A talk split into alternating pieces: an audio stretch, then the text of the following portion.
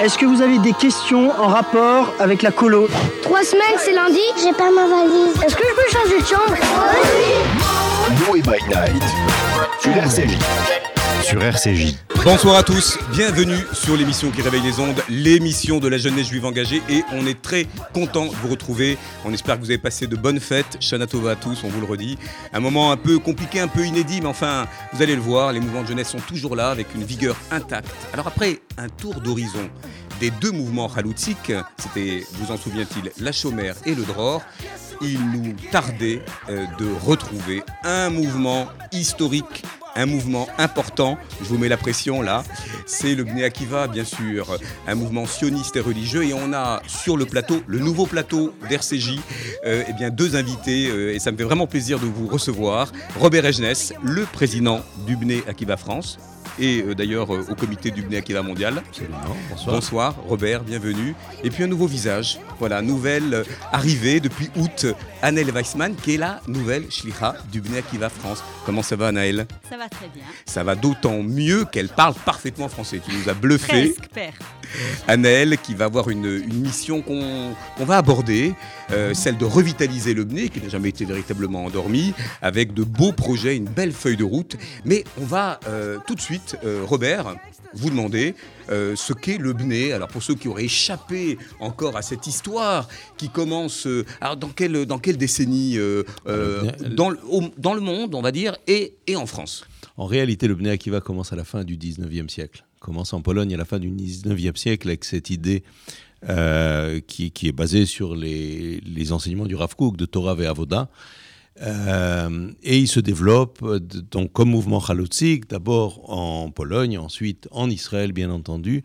En France, il commence après-guerre. Il commence avec le rabbin Paul Reutemann, euh, qui donne corps à, à- Qui est considéré comme le fondateur qui est considéré Bnei. comme le fondateur du Bnei Akiva en France et qui donne corps à cette notion de Torah Avoda dans un contexte particulièrement difficile, puisque c'est le contexte de l'après-guerre, où il y a beaucoup d'enfants qui ont, pour certains, perdu leurs parents dans les camps, certains ont, ont de toute manière perdu une partie de leur famille, et donc redonner une, euh, eu- un espoir de redonner une atikva, en fait, une tikva au- au- à cette jeunesse, et une, un espoir sioniste. Alors on va être très, qui on va être très, euh, comment dire, vulgarisateur euh, ce soir. Euh, on parle beaucoup euh, l'hébreu.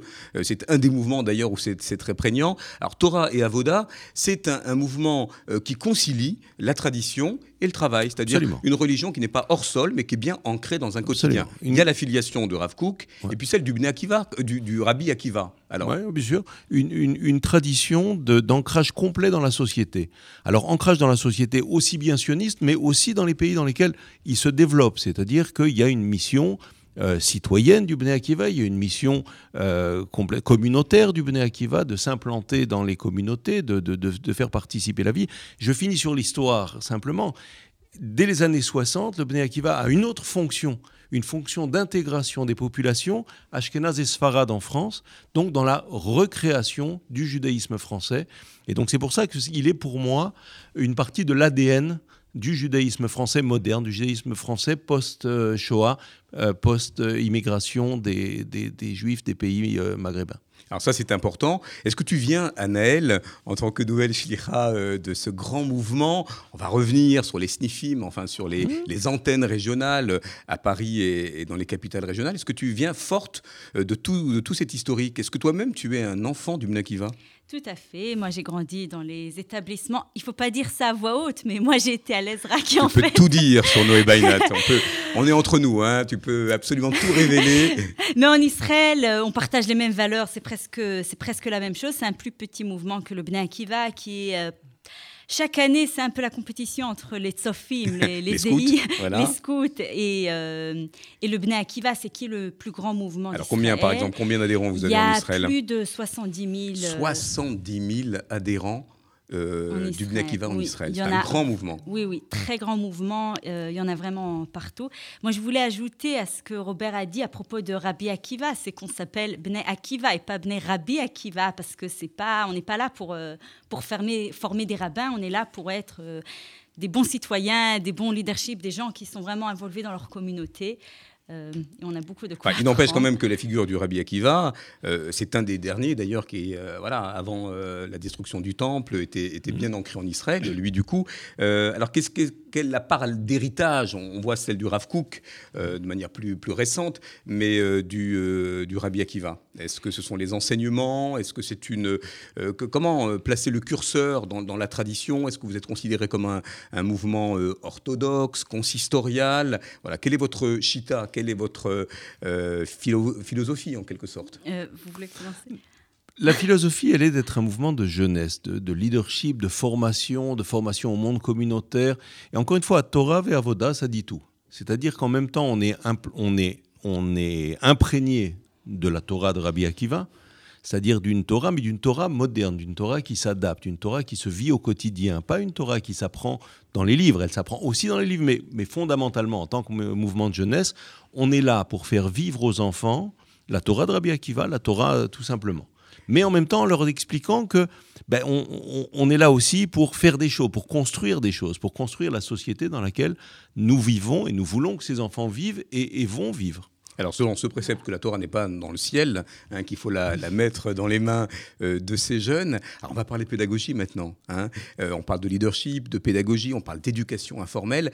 Euh, est-ce que tu peux nous parler de ton parcours? Je sais que tu es historienne dans l'âme et dans le cursus, tu as fait un peu de marketing aussi, mais je décèle quand même dans cet accent français un air très parisien. Tes parents, me disais-tu hors antenne, bah, sont des Parisiens.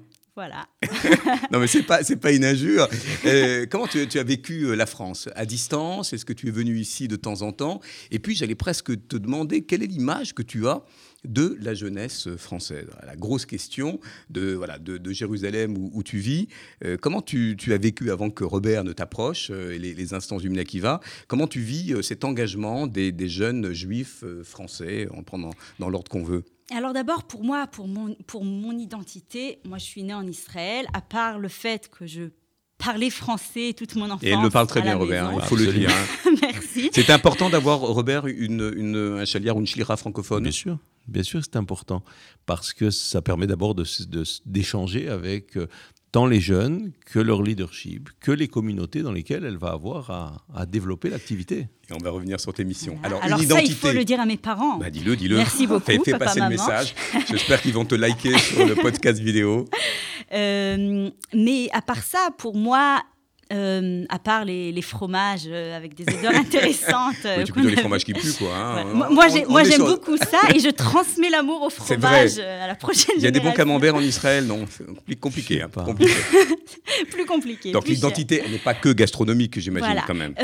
alors, comme euh, mes parents, ils sont arrivés après leurs frères et sœurs, euh, même mes grands-parents euh, paternels, ils étaient déjà en Israël même avant que mes parents arrivent.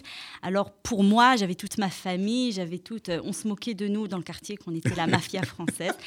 mais mais pour moi, les jeunes Français que je connaissais, c'était les fils des amis de mes parents avec qui ils étaient en contact. Et c'est comme ça que j'ai eu ma première expérience avec le Bnei Akiva de France.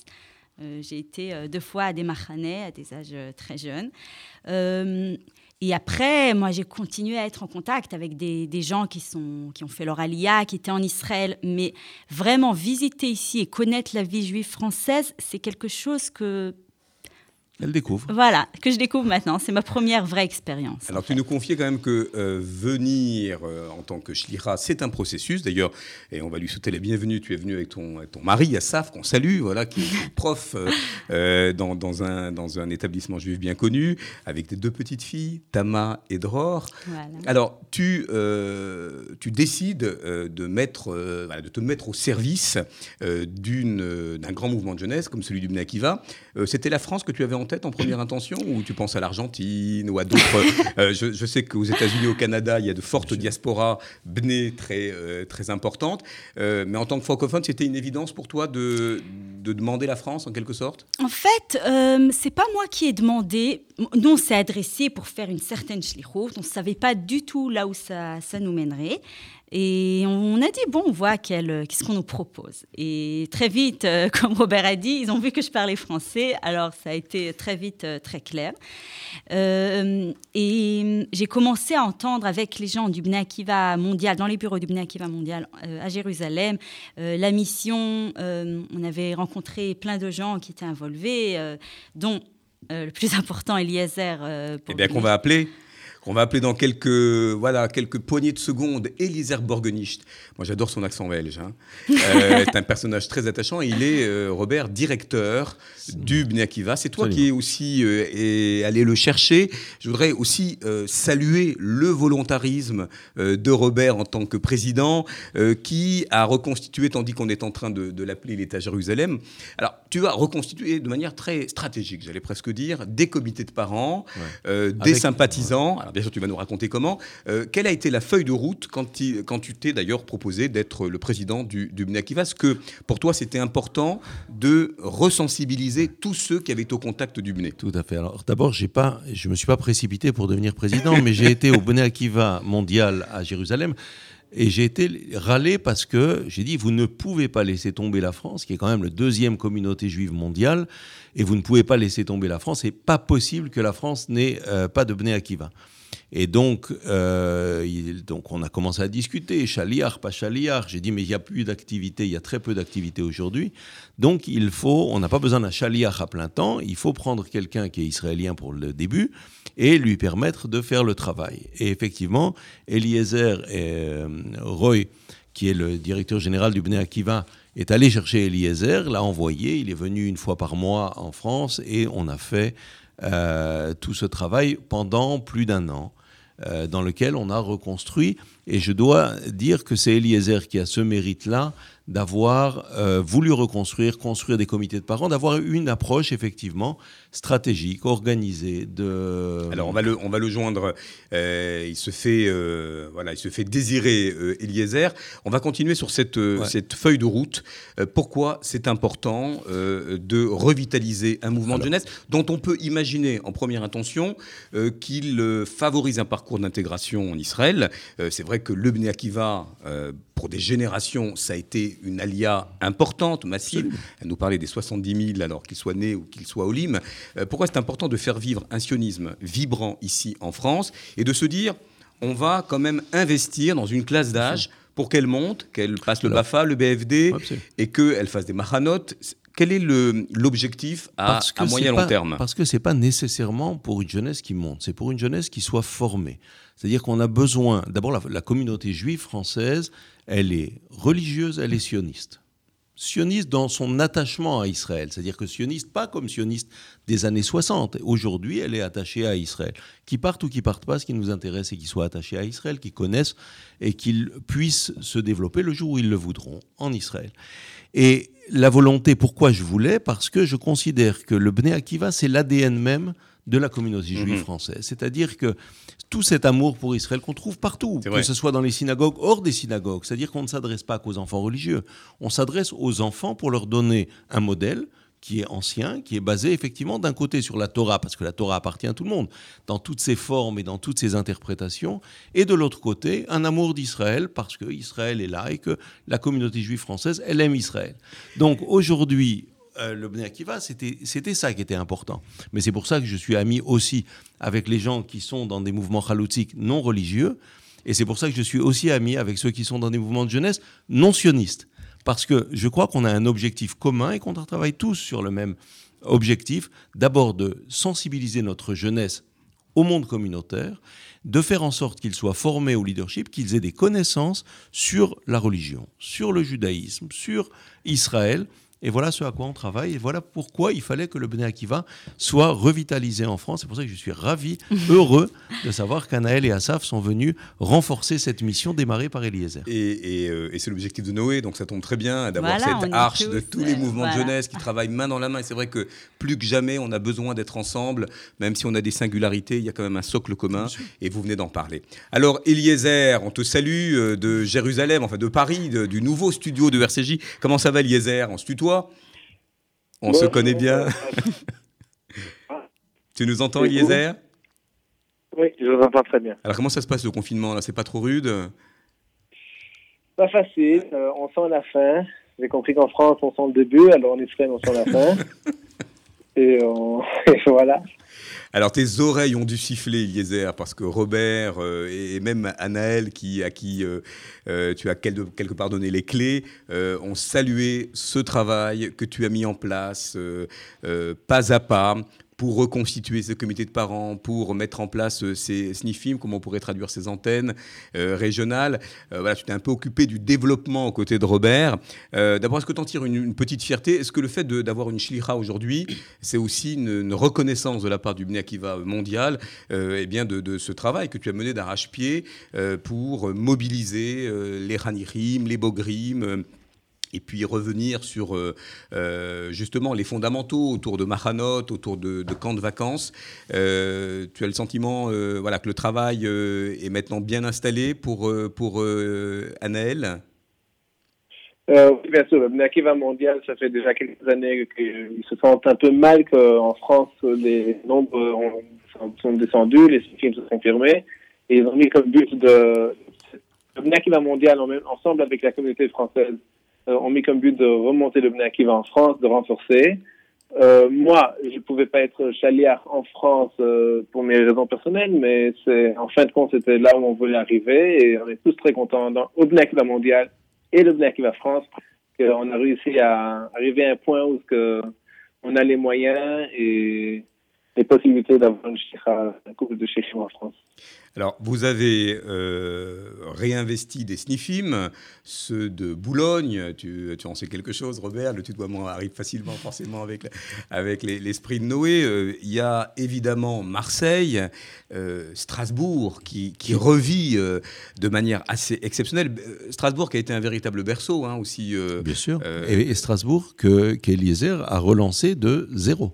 Alors, est-ce que tu peux, justement, Eliezer, nous dire comment tu comment tu t'y es pris pour euh, euh, reconstituer ces viviers? Euh, Robert disait à l'instant que plus que jamais, la communauté française, en tout cas dans sa jeunesse et même dans sa, dans sa manière de vivre son judaïsme, était prompte à aller plutôt au Binakiva qu'ailleurs, finalement. donc là, il y a un vivier, il y a un véritable réservoir. comment ça se passe avec les, les snifim dans les, à Marseille, à Strasbourg, mais aussi en région parisienne, à Créteil ou à Boulogne? Euh, alors, à Strasbourg, il y avait pendant 12 ans, 15 ans, il n'y avait pas de Akiva. Et là, on a repris, on a retrouvé des jeunes, euh, des familles qui étaient intéressées euh, à reprendre le Akiva, euh, l'idéologie sioniste religieuse. Euh, des enfants très, très, comment dire, ils, avaient très faim de, de pouvoir faire d'être actifs, euh, d'être actifs dans la communauté. Et quand moi je suis arrivé, c'était comme si qu'ils ont attendu qu'il y ait quelqu'un qui pour pouvoir leur donner ce qu'ils ont, euh, Les modestes. cherché. Ah bah, se sentir euh, désiré, c'est important. Ça veut dire que quelque part, vous, vous apportez un vrai service, une vraie présence, alors qu'un besoin euh, qui était émergent n'était pas comblé. Hein. Ça, c'est important. Oui, oui, tout à fait. Depuis que, moi, depuis que Robert et moi, on a, on a relancé, on a fait un peu plus de bruit grâce à vous aussi, sur Facebook, etc., il y a beaucoup de gens qui, qui nous ont contactés pour ouvrir les Bnakiva des jeunes qui voulaient euh, participer au Mahano, des parents qui voulaient envoyer leurs enfants, des, des, des, des, chefs, de, pas des chefs, des responsables de jeunesse de communauté, des rabbins de communauté qui nous ont appelés pour demander si on peut aussi ouvrir chez eux. Donc c'est vraiment quelque chose, je pense qu'il y a deux choses qui sont, qui sont très fortes. Premièrement, le leadership, l'envie euh, des parents, des communautés, que les jeunes euh, seront actifs dans leur communauté et, et, et que, et que eux s'apprennent transmet à eux les valeurs du leadership, en même temps que les valeurs sionistes religieuses qui sont un peu descendues, euh, c'est-à-dire que les, gens, ils, sont toujours, euh, ils ont toujours ces valeurs, mais, mais il n'y avait plus vraiment des... Euh, le Bnei qui va qui, qui donnait l'opportunité de pouvoir activer ces valeurs. et les jeunes aussi, moi je suis arrivé, j'arrive dans une communauté, je propose un, dîner ou quelque chose, et j'ai 20 jeunes qui se rajoutent pour entendre de quoi il s'agit. Et, et, voilà, et c'est de là que, que ça part. Euh, dans toutes les communautés, je vois à Marseille, à Strasbourg, à Paris, c'est pas seulement en France d'ailleurs, c'est en Europe, mais...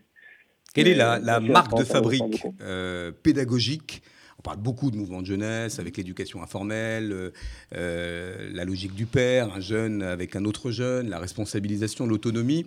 on a bien compris le socle, autour d'ailleurs d'un Am Eretz Torah Israël, hein, c'est aussi votre devise, et pas que celle du DEJ. Voilà, mais Aujourd'hui, euh, vous êtes des éducateurs, Anaël et Eliezer.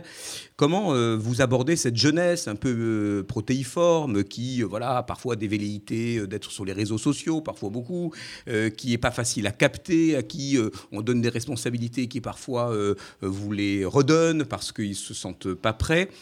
quand on parle de leadership, sur le papier, c'est toujours très intéressant, mais quand on, voilà, on affronte une réalité qui est celle un peu, un peu hétérogène d'une jeunesse qui en manque de repères, qui peut aussi euh, être happé par d'autres euh, euh, hobbies. Voilà, c'est comment vous vous connectez à cette jeunesse d'aujourd'hui?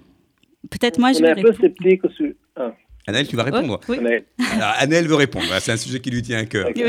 Non, euh, vous m'avez présenté en tant qu'historienne. Alors, je veux dire que les, les, adultes, la vieille génération, entre guillemets, vous êtes très jeune, bien sûr, euh, ont toujours dit toutes sortes de choses sur la jeunesse. Et je pense que ce que des êtres humains et des jeunes, euh, surtout, ont toujours demandé, c'est des vraies relations qui ont beaucoup de sens, qu'on leur parle de façon sérieuse, qu'on ne les regarde pas de haut, qu'on leur parle en hébreu, on dit euh, à la hauteur des à yeux. La hauteur, des, yeux. des, yeux. voilà.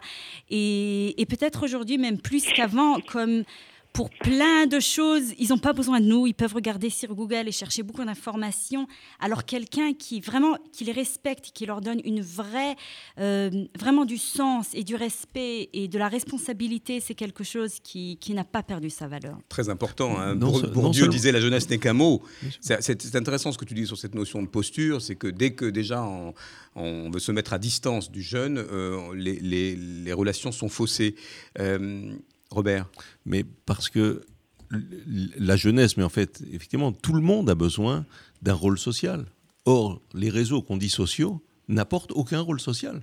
C'est-à-dire, on poste, on attend que d'être liké, etc. Alors, comme vient de le dire Anaël, dans le mouvement de jeunesse, il y a une relation de l'un à l'autre, d'un jeune qui va s'occuper d'un plus petit, ou d'un petit qui va s'occuper des autres, ou, ou, ou de gens qui vont interagir l'un avec l'autre. Et d'ailleurs, aujourd'hui, on est devant un défi passionnant qui est en temps de confinement de réinventer la relation via Zoom. Mais pas un Zoom simplement, effectivement, c'est la discussion qu'on avait. Un Zoom, c'est pas juste pour se voir, il faut avoir des activités. Voilà, c'est pas un film YouTube. Voilà. Et Anaël est en train aujourd'hui de développer, et c'est ce qui est intéressant, l'activité via Zoom. Alors, ce que tu avais déjà fait, Eliezer, n'est-ce pas, pendant le confinement, avec des péoulottes euh, en, continuité pédagogique qui étaient très sympathiques d'ailleurs, où effectivement, vous avez laissé libre cours à votre créativité, votre inventivité. C'est-à-dire qu'on peut incarner, on peut renouer avec du lien social, même euh, dans un format digital? Euh, C'est sûr que ce n'est pas la même chose. Au moment qu'on se rencontre, il y a le lien physique c'est-à-dire on se rencontre physique et il y a un bel lien entre les jeunes, c'est pas, c'est replaçable. Mais, mais en effet, on est très, très occupé à, partout au Akiva mondial. On a beaucoup de, contacts avec les autres, euh, les autres, le va dans les autres pays. Comment on, essaye de, au moins, euh, garder ce, ce, cette passion de Akiva et même plus que garder la passion, de, pouvoir transmettre, de pouvoir donner l'expérience qu'on a au Akiva. Euh, c'est pas seulement par des Zooms, comme Robert l'avait dit, c'est pas seulement par des Zooms des l'autre, parce que les enfants, ils sont aussi pendant le confinement sur Zoom à l'école. Euh, et donc, ils ont un peu marre d'avoir la même eh chose toujours. Ils, ont peut-être envie de passer à... on a des différentes activités sur Zoom. Euh, on, le rencontre est sur Zoom, mais les activités sont un peu différentes que juste être devant l'écran et parler et que les enfants y répondent. Et il faut comme Robert a dit, être très créatif et bien réfléchir comment on, anime ces enfants pour que ça reste intéressant. Et, et c'est une des réflexions d'ailleurs de, de, Noé en ce moment sur ces euh, activités hybrides hein, qui vont emprunter au meilleur du digital et, euh, et du présentiel, comme on dit maintenant. Euh, une question pour toi avant, avant de, de saluer et de, et, de, revenir à nos invités en plateau, Eliezer. Est-ce que vous allez enclencher un partenariat avec les écoles juives qui sont de véritables réservoirs? On se plaint trop souvent, Anaël, quand on vient ici, qu'il n'y ait plus de partenariat évident, naturel entre une école qui confierait par exemple à un mouvement de jeunesse euh, de, son, voilà, de son obédience euh, les activités périscolaires, extrascolaires, et puis naturellement ça reste un vivier pour les, les Est-ce que vous avez déjà rencontré des chefs d'établissement? Quel type d'accueil vous a-t-on réservé? Est-ce que ça fait partie de votre feuille de route? Euh, tout à fait, tout à fait. Déjà, il faut, c'est assez clair que les enfants qui viennent au, mouvement jeunesse, ils sont dans les écoles. Euh, donc, si on a un partenariat, des écoles, alors c'est aussi plus facile. Mais je pense que c'est un côté pédagogique. Euh, les écoles, ils sont d'accord qu'il y a l'éducation formelle et informelle, et ils le reconnaissent. par exemple, à Boulogne, il y a une fille qui s'appelle Morane, une shlicha, qui est une shlicha locale, elle est shlicha nationale. Il y a une shlicha locale, Morane, L'année passée, il y avait aussi Elsa Strasbourg qui travaillent dans les écoles euh, et font des activités dans l'école en même temps qu'ils sont euh, au Bnei Et comme ça, on fait le lien entre les enfants qui sont à l'école et les enfants qui, sont au Bnei Les écoles sont très ouvertes. Euh, les madrichim à Marseille ont plusieurs fois ils sont rentrés dans les dans les différentes écoles pour faire des activités. Euh, donc au contraire, on a pris on a pris contact avec beaucoup de chefs euh, d'école et ils sont très ouverts pour collaborer avec le Bnei C'est une bonne nouvelle, et Robert. Il faut, ajouter que Paul Fitoussi, le directeur de Yavne, faisait partie Marseille. de Marseille, faisait partie du board initial et que euh, récemment, dans le cours de la formation du board du Bnei Akiva France, Dvora Serrao est aussi rentrée et elle est maintenant la directrice, de l'Alliance. Donc on est effectivement fortement entouré. Je veux juste rajouter une chose sur l'éducation informelle. Les écoles sont essentielles, mais c'est pas le tout. La force d'un mouvement de jeunesse, c'est justement à partir de cela, d'être capable d'attirer, notamment dans les machanot, mais aussi par le, système virtuel, les systèmes de Zoom, des jeunes qui résident dans des zones où il n'y a pas d'école juive. Et euh, pour mon expérience, pour avoir grandi à Reims, dans une ville où il n'y avait pas d'école juive, j'étais heureux de retrouver le Bnei Akiva ou d'autres mouvements de jeunesse après, mais de retrouver le Bnei Akiva, qui, ce qui m'a donné ma formation informelle au, monde du Bnei Akiva, au monde de, la communauté. Mais justement, alors comment euh, capter euh, ces jeunes qui ne sont pas dans des communautés, on va dire, euh, euh florissantes, organisées. qui sont parfois vraiment très isolées, très invisibilisées Comment aller les chercher? Quel, quel, type d'action un peu exogène à vos, à vos classiques Est-ce que c'est se faire connaître sur les réseaux sociaux? Est-ce que c'est d'aller vraiment de manière très, j'allais presque dire, offensive dans ces communautés, comme pour le faire la Chazak, par exemple, du consistoire, comme d'aller animer. Le comme, comme l'avait fait le rabbin Paul Reutemann au début du Bnei Akiva. mais c'est aussi, mais c'est aussi, je rebondis sur ce qu'on disait auparavant, la force des systèmes virtuels. Un système comme Zoom, et je disais à Anaël tout à l'heure, nous permet d'accueillir des enfants qui ne connaissent pas le Bnei Akiva. Ils n'ont pas besoin de se déplacer, ils n'ont pas besoin de venir. On leur propose de venir voir, de participer à une activité. Si ça leur plaît, ils vont reparticiper. Et donc, Zoom a aussi, et toute crise est génératrice d'énormément d'opportunités, on sait tous. Et donc, à nous de trouver ces opportunités, de les développer et de faire en sorte que justement par là, on arrive à, se, à grandir, à se développer. Et de, et de continuer les bonnes choses, même quand on n'aurait plus besoin. Absolument. Annelle, une dernière question, et on va, on va vraiment vous remercier dans cette séquence qui a filé à toute euh, vitesse. Euh, euh, Eliezer, tu restes encore avec nous pour, pour la conclusion de cette première partie. On va retrouver dans la deuxième partie notre chroniqueur Jonas et Johanna Cohen, voilà, des, des cours Anna. L'hébreu, c'est important, c'est presque un véhicule culturel, identitaire, un marqueur très important, à la fois sioniste et, et vraiment identitaire.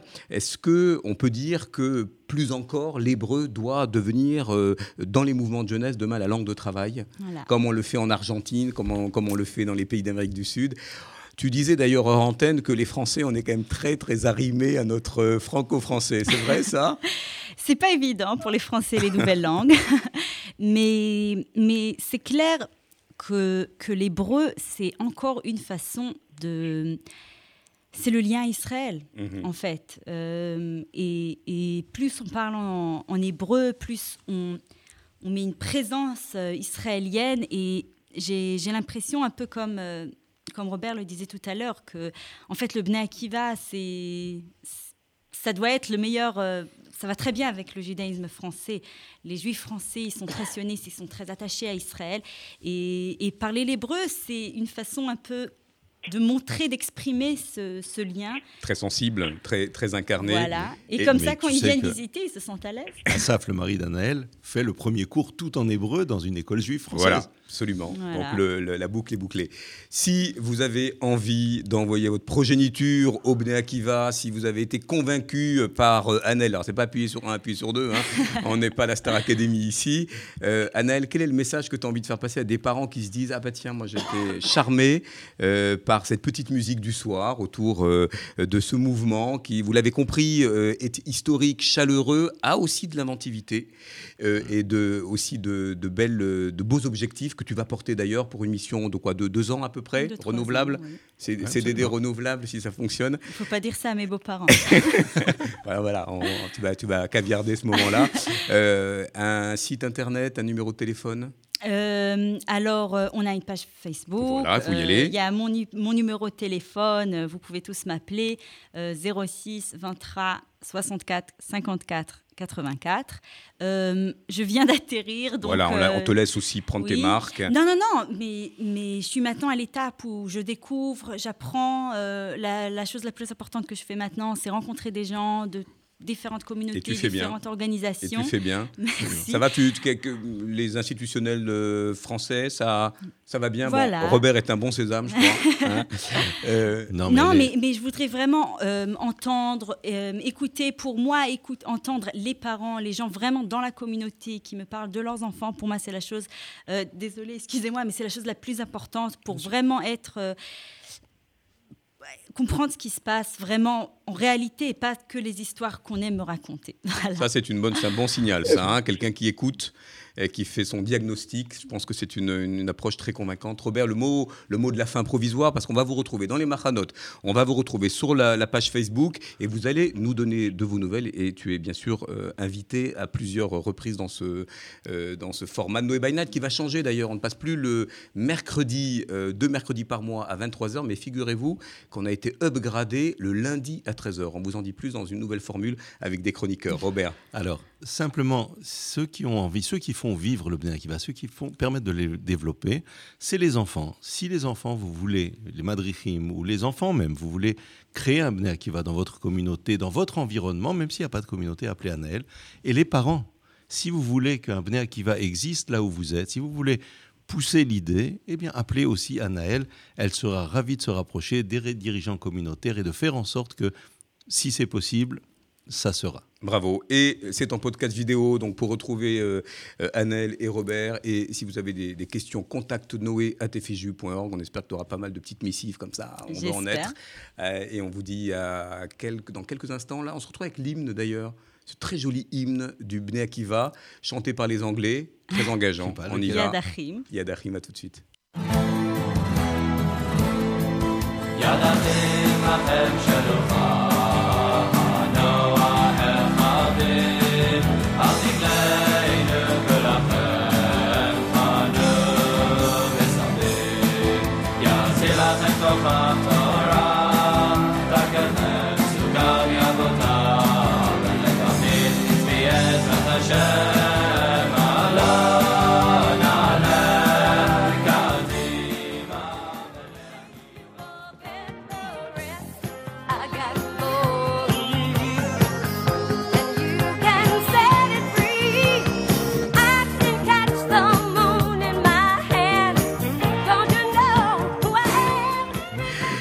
Merci d'être avec nous pour cette deuxième partie de Noé by Night. Et si vous avez reconnu le petit air d'introduction, là, ça nous ramène dans les années 80 de High School of Performing Arts. Et cette deuxième partie va être consacrée aux arts dans toutes ces disciplines. Et on a convoqué une muse, et pas la moindre. C'est la directrice des cours Anna. Salut, Johanna Cohen. Comment ça va? Eh bien, écoute, bonjour à tous. Ça va super. Bah oui, on est content de t'avoir. On est content de t'avoir. On t'a entreaperçu sur TF1. Alors RCJ, c'est pas le, on va dire que Si, il y a c'est- même c'est- d'auditeurs, ouais. c'est- 2 millions oui, sur c'est RCJ. ça. Ouais, ouais, c'est pas si confidentiel que ça. Et puis ça passe en podcast vidéo. Euh, Johanna qui va nous parler de ce spectacle qu'elle a mis en scène. Il y a eu un casting autour de talents euh, multidisciplinaires, allez, on va le dire, euh, pour la Tzedaka. Et on va revenir justement sur cette soirée euh, euh, qui est une soirée qui va euh, laisser euh, libre cours aux jeunes talents. C'est ça? En Eh- gros Eh bien, euh, c'est à peu près ça. Donc, euh, pour juste présenter vite fait le Kurana, qui est une école de théâtre, de comédie musicale, de chant, etc., etc. On m'a sollicité pour monter donc un spectacle avec des enfants euh, pour la Tzedaka, auquel j'ai répondu que je trouvais Présente. ça euh, voilà.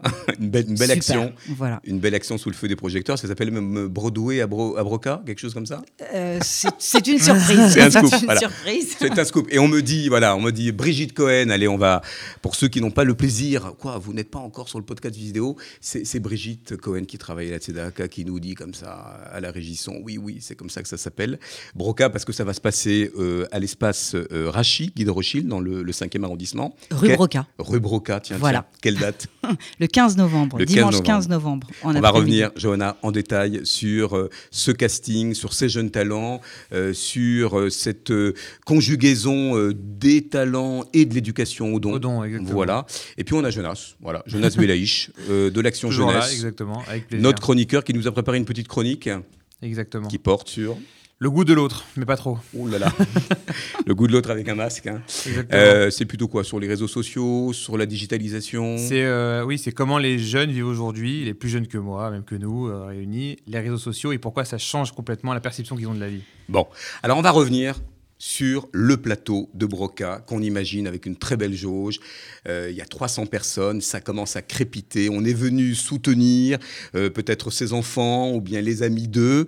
Mais si on refait un petit flashback, c'est maintenant, c'est le travail que tu fais, un travail de terrain. On est loin des réseaux sociaux, un travail de praticienne. Euh, combien de jeunes ont répondu présents à ce casting qui a été lancé il y a quelques semaines? Casting autour de talents musicaux, de chanteurs, de danseurs. Euh, Est-ce que ça a bien euh, mordu l'hameçon?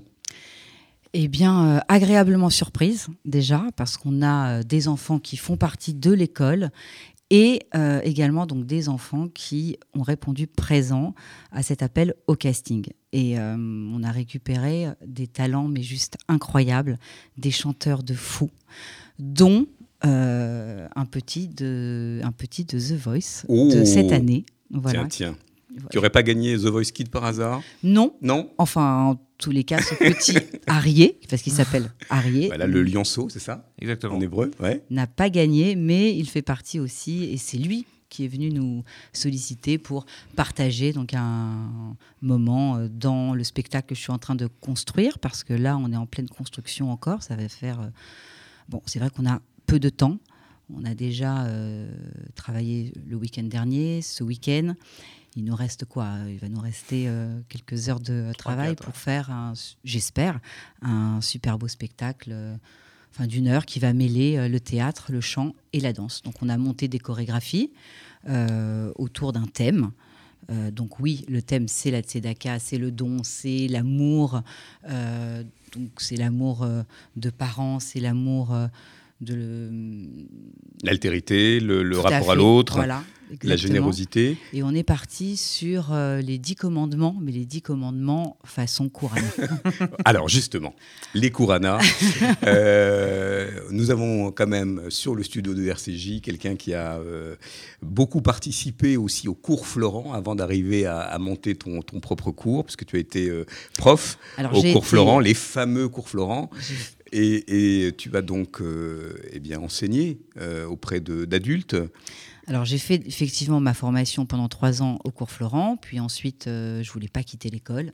J'ai demandé une place d'assistante à la mise en scène euh, qu'on m'a, enfin qu'on m'a. Donc, j'ai Et au cours Florent, on la donne pas comme ça, hein, je peux vous le dire. hein. C'est que euh, Johanna était déjà très talentueuse pour avoir été euh, repérée. Euh, talentueuse, ça je sais pas, mais en tous les cas, j'étais bosseuse et motivée. Ça c'est sûr que sans ça, que ce soit dans le chant, dans la danse, Oui. etc., il faut la motivation. Alors ça, c'est important de le dire, parce que c'est du travail quand même. C'est pas que le don qui tombe du ciel. énormément Ouais. de travail. Oui, Faut si on tordre a le un cou à petit ce cliché. talent, qu'on a effectivement déjà un petit brin de voix et qu'on aide l'enfant à pousser, ok.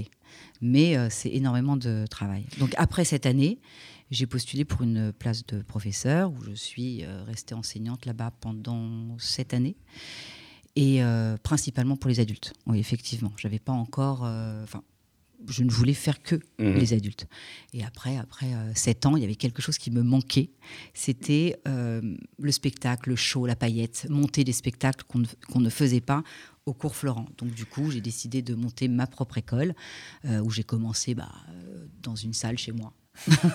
Comme, comme on a tous fait euh, dans, dans sa Dans baignoire, garage, hein, ça, euh, ou avec son petit micro à l'époque. C'est vrai, maintenant, il y a du karaoké, il y a plein de choses pour euh, voilà, faire Broadway dans sa salle de bain. Mais c'est, non, mais c'est vrai, on est dans une époque quand même où l'avènement des comédies musicales du West End londonien ou, ou de Broadway est quand même apporté euh, de, de, Bah, de de clics, de spectacles, la Mogador, le Théâtre du Châtelet, mais aussi fait. toutes les émissions de télé, enfin c'est Chorus Line en permanence. C'est vrai qu'à l'époque, c'était quand même plus confidentiel. Et toi, tu avais envie vraiment de, de, de, fa- de faire caisse de ré- résonance avec euh, euh, justement tout ce milieu euh, où on mêle à la fois la danse, le tap dance, la chorégraphie, le jeu théâtral. Tu avais envie de cette pluridisciplinarité? Euh, tout est venu petit à petit. C'est-à-dire que quand moi j'ai ouvert l'école, j'ai ouvert l'école uniquement avec des cours de théâtre. Et j'ai ouvert l'école avec des cours de théâtre pour enfants, tiens, bizarrement. et au fur et à mesure, euh, j'ai ouvert donc en janvier 2013, euh, et en six mois de temps, on a eu euh, une soixantaine d'enfants que pour des cours de, de, euh, théâtre. Donc déjà, il y avait une demande. euh, où je me suis dit, parce que c'est vrai que les cours Florent restent euh, Oui. souvent. dans Confidentiel, le- bien sûr. Enfin, Sur un pédestal. Il y a des ateliers jeunesse, mais c'est vrai que oui. euh, ceux qui vont au cours Florent ont quand même envie de faire carrière. Il y a quelque chose autour du, de la professionnalisation ou non, c'est moins vrai? Alors ceux qui ont traîné leur guêtre au cours Florent, il y, a, deux écoles. Soit effectivement on en fait son métier, on va avoir le, le César du jeune C'est acteur. dans n'importe quelle école. Espoir, ouais. Quand on a envie, quand on a la niaque et quand on est euh, quand on est dans une motivation, qu'on soit au cours Florent, et on peut citer d'autres écoles Bien qui sont sûr, aussi très très bien, hein, que ce soit euh, la Périmonie, les cours Simon, Tu as etc. tout à fait etc. raison de préciser Euh, que c'est pas la seule. euh, Oh non, La seule. École Loin- d'art dramatique. Loin de là. Après, ça va dépendre du groupe avec lequel tu travailles, du prof qui va te coacher. euh, et encore une fois, je précise, La motivation. et j'insiste, la motivation. Alors cette motivation, comment, tu, la comment tu peux la décrire cette motivation? Est-ce que c'est lié? On va se poser les choses le- dans, dans le cadre de notre jeunesse, celle qu'on côtoie. Est-ce que c'est par mimétisme parce qu'on a envie euh, de, euh, de faire partie d'une émission un peu, euh, voilà, euh, comment dire, radio crochet On a envie de- de- d'être la, la future Beyoncé. Est-ce que il y a les écrans quelque part et les émissions de, de ce format créent des vocations? Ou est-ce que c'est une motivation? D'être simplement euh, euh, Exprimer artiste son art- euh, son art, parce qu'on aime un art euh, particulier, on aime la musique, on aime chanter. Est-ce que d'un côté il y a le- la starisation et de- ou de l'autre côté le côté plus artisanal même de l'artiste? C'est comment tu, c'est quoi cette motivation? Comment tu peux la décrire dans, dans les jeunes que tu côtoies? Alors même si toutes ces émissions effectivement font un peu rêver, Eh oui, ça il faut. c'est comme le foot hein, pour les garçons. Voilà, Ah ouais. exactement. Si on fait ça pour la, star, la starisation, la... Ouais, la, la Star Academy quoi, on va Voilà. dire. Voilà, voilà. on n'y arrive pas. Ouais. C'est compliqué. Si on fait Oui, ce ça, sera pas, ce sera pas une motivation assez forte pour la tenir tout le long des exercices et du. parce que c'est comme tu sais, en, en étant pro- euh, professeur, quand j'avais des élèves entre 18 et voire plus, et euh, la première question que tu demandes, c'est qu'est-ce que tu veux faire plus tard? Mhm. Oh, Pas moi, euh, là, le gosse qui a 20 ans, la, la première chose qu'il va te dire, c'est euh, je veux être euh, acteur. ah, bon, bah ok, super. Tu lis des livres? Tu vas au cinéma? Tu vas avoir des pièces de théâtre? C'est quoi ton dernier livre? Mhm. Il n'y en a pas un seul qui va te dire. euh, Oui, oui. Non, mais c'est exactement ça.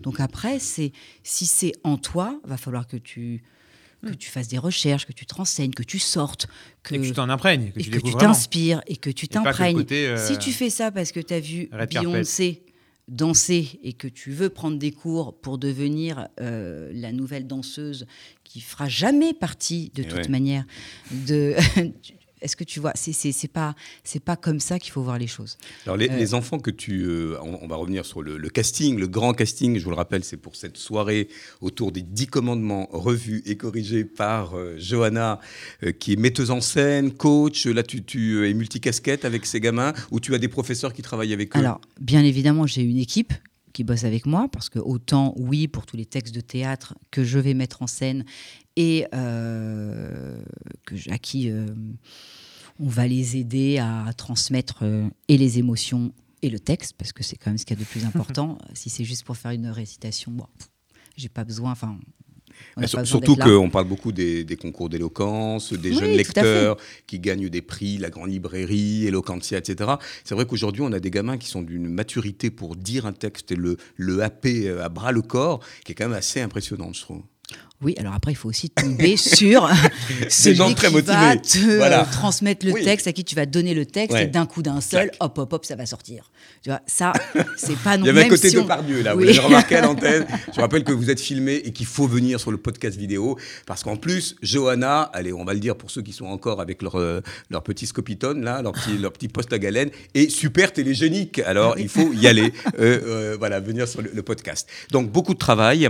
Est-ce que les jeunes qui arrivent et qui voient un peu de lumière dans le Courana euh, se disent euh, justement pour, pour distinguer ceux qui ont vu les émissions télé et qui veulent être comme, euh, à quel moment bah, il y a la sanction de la discipline, de la rigueur, du travail euh, À quel moment ils se rendent compte que bah, c'est pas Ça a juste l'air un simple, don. mais ça ne l'est pas. Quoi. Enfin, c'est pas juste inné, il faut travailler, il faut répéter la chorégraphie, que voilà, c'est un vrai, un vrai boulot au long cours. À quel moment ils le captent dès le début Les professeurs inspirent cette discipline ou enfin c'est pas non plus la torture, hein Ah bah non. Bah non, on va quand Loin même dire de là. du plaisir. Loin de là, Ouais. J'ai- même envie de vous montrer quelques vidéos.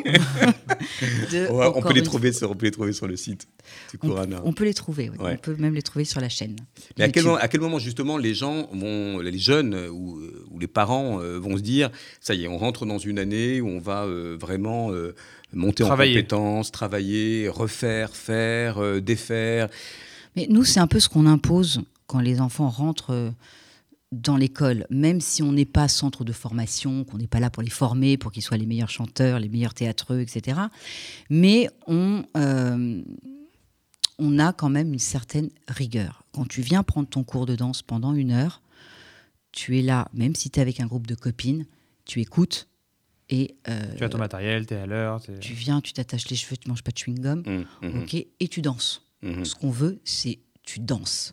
Si tu viens en cours parce que maman, elle t'a demandé de bouger un peu le fessier, il n'y a pas de problème, mais tu viens encore une fois parce que tu as envie d'être là pour le plaisir. Si c'est juste parce qu'on t'a demandé d'être là, de suivre des cours de théâtre, aussi, parce que c'est bien pour la prise de le- parole, euh, parce que c'est bien pour tes futurs textes, etc., etc., ça marchera pas. Mhm.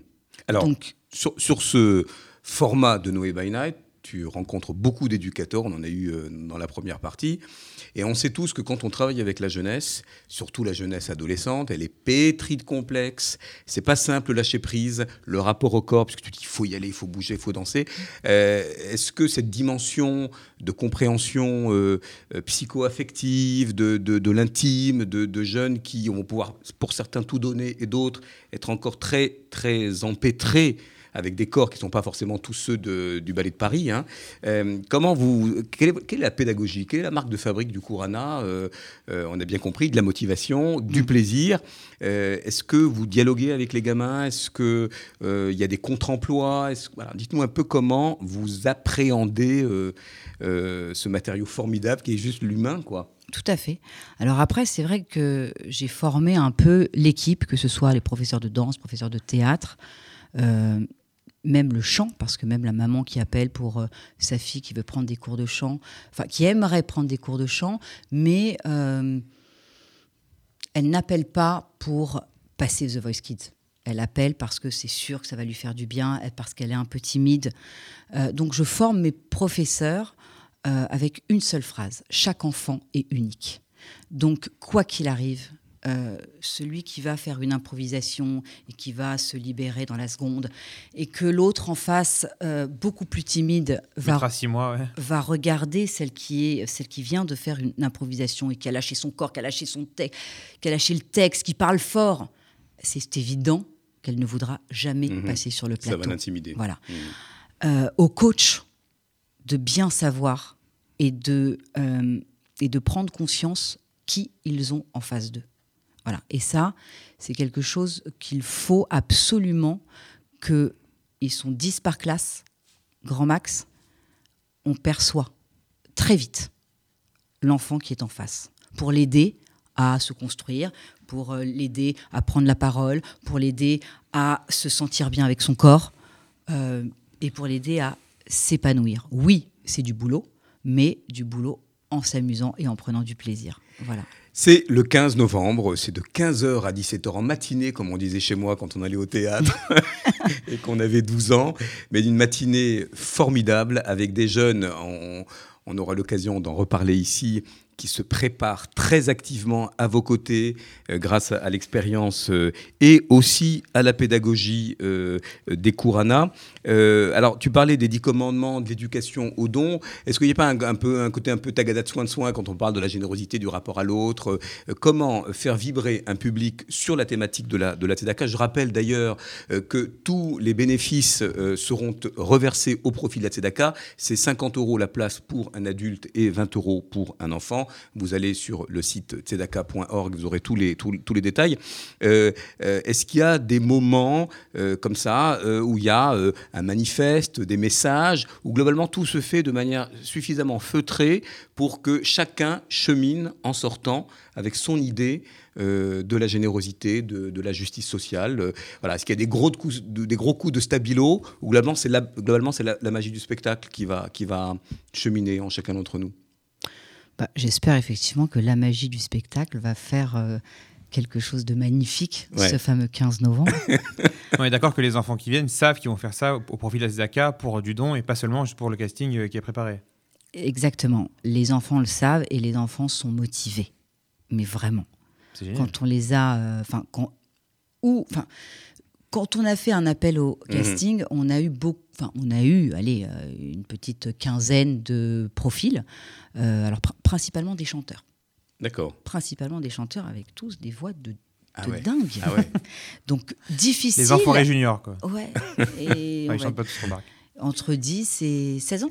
Ah oui, ça c'est. Ouais. Est-ce que, est-ce que tout d'un coup, on se dit pas qu'aujourd'hui, est-ce que c'est grâce aux médias, mais tous ces talents qui se rendent justice d'ailleurs en s'illustrant sur euh, YouTube, sur les petites applications, on peut chanter à Mhm. deux, Euh, mais on en avait autant des talents avant, ou alors ça explose, ou alors globalement il y a une forme de. On dirait, le, on dirait le test du Covid. Est-ce qu'il y a plus de contaminés Non, parce qu'on teste ou parce y a plus de contaminés C'est vrai qu'on a le sentiment que il y a des talents extraordinaires dès le plus jeune âge qui euh, arrivent avec une maturité musicale, par exemple, Ouais. avec déjà un phrasé, un grain de voix. Est-ce que c'est les médias qui ont apporté cette... euh, ouais, c'est ça. Les médias, c'est les réseaux sociaux. Ouais. Incroyable. Avant, il n'y avait pas tout ça. Même de ma génération. Même de ma génération à Non, moi. il fallait avoir les cassettes vidéo pour les revoir 12 fois et essayer d'apprendre. Aujourd'hui, tu vas sur YouTube, tu peux t'enchaîner 12 heures de spectacle. Et, euh, Avant, moi, Une vraie, une il n'y vraie avait pas maturité YouTube. musicale. Moi, j'ai pas Ouais, connu euh, ni Internet. euh, non, Oui, moi, c'est venu euh, tard, très tard. Aujourd'hui, on a accès à un milliard d'univers différents à la portée de clic, donc on peut facilement s'en imprégner, apprendre, etc. Eh ben, c'est justement le- l'esprit de ta chronique. Euh, il nous reste 3-4 minutes euh, pour ta chronique sur euh, les 5 minutes, me dit Daniel. Il est très, très généreux. Mais large. Puis on redonnera euh, à la fois l'adresse des Kourana pour ceux et celles qui veulent vraiment.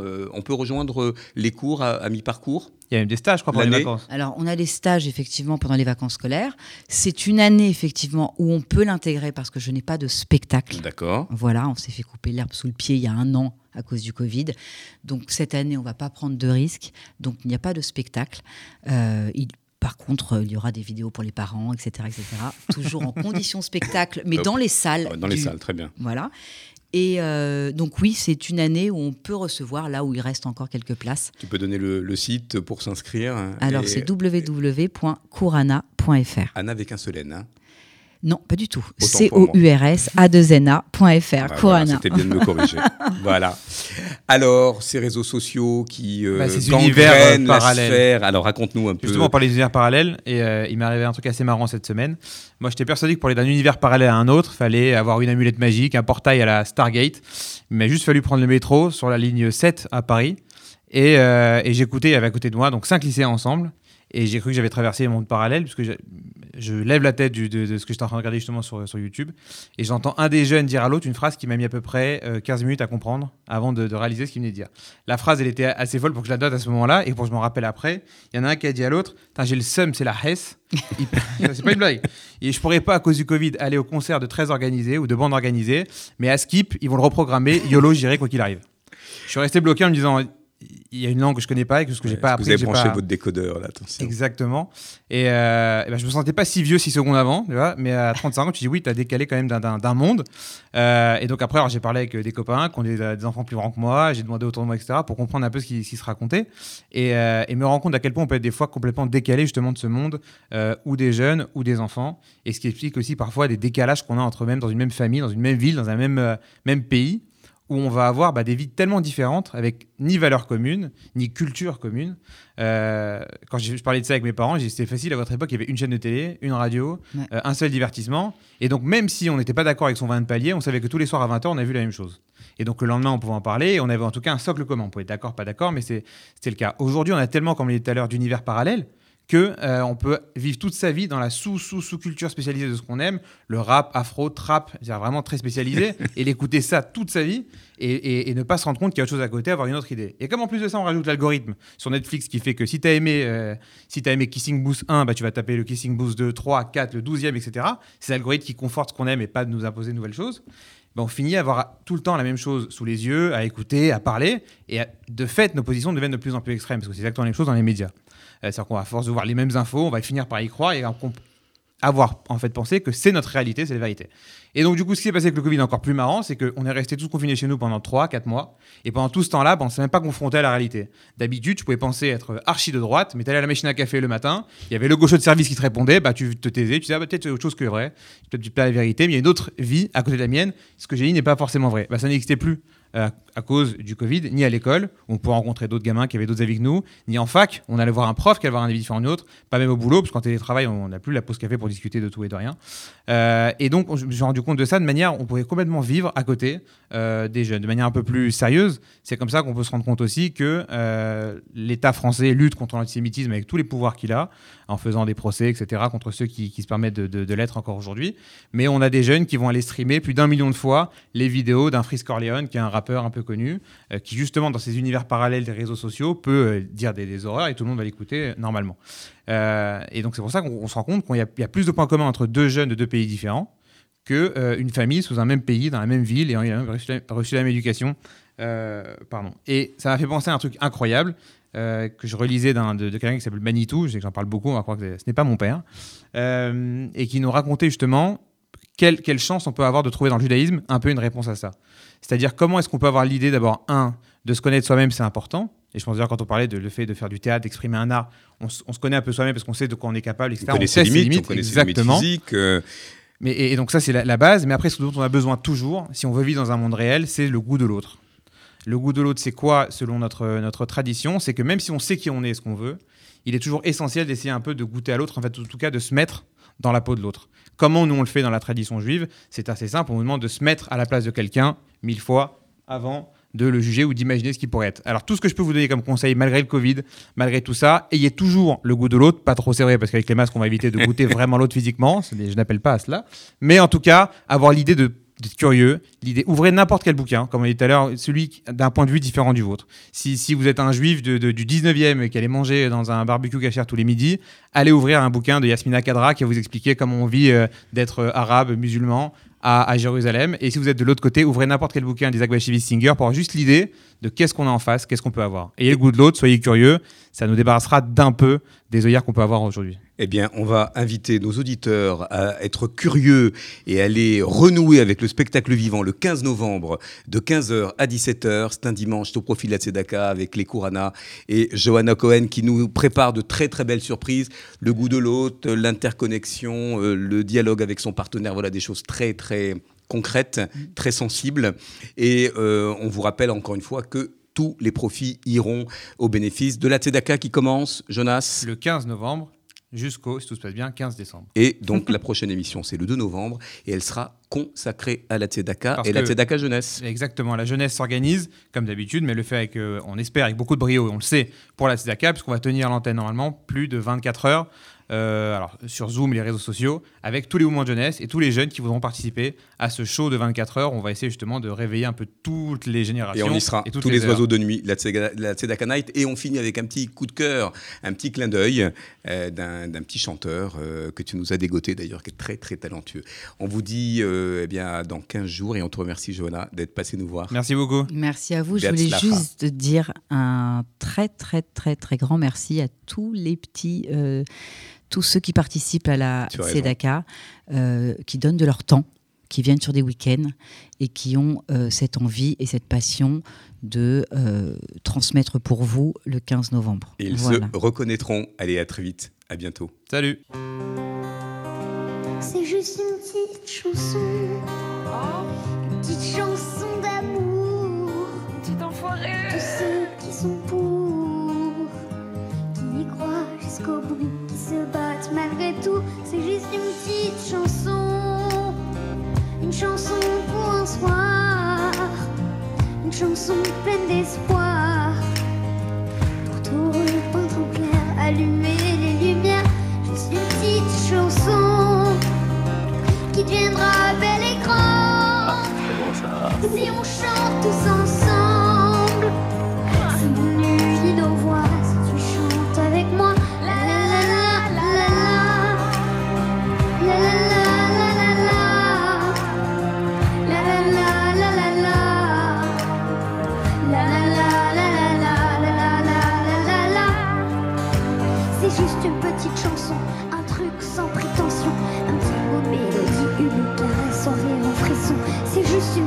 chanson, toute comme un bourgeon, une petite chanson. C'est juste une petite chanson.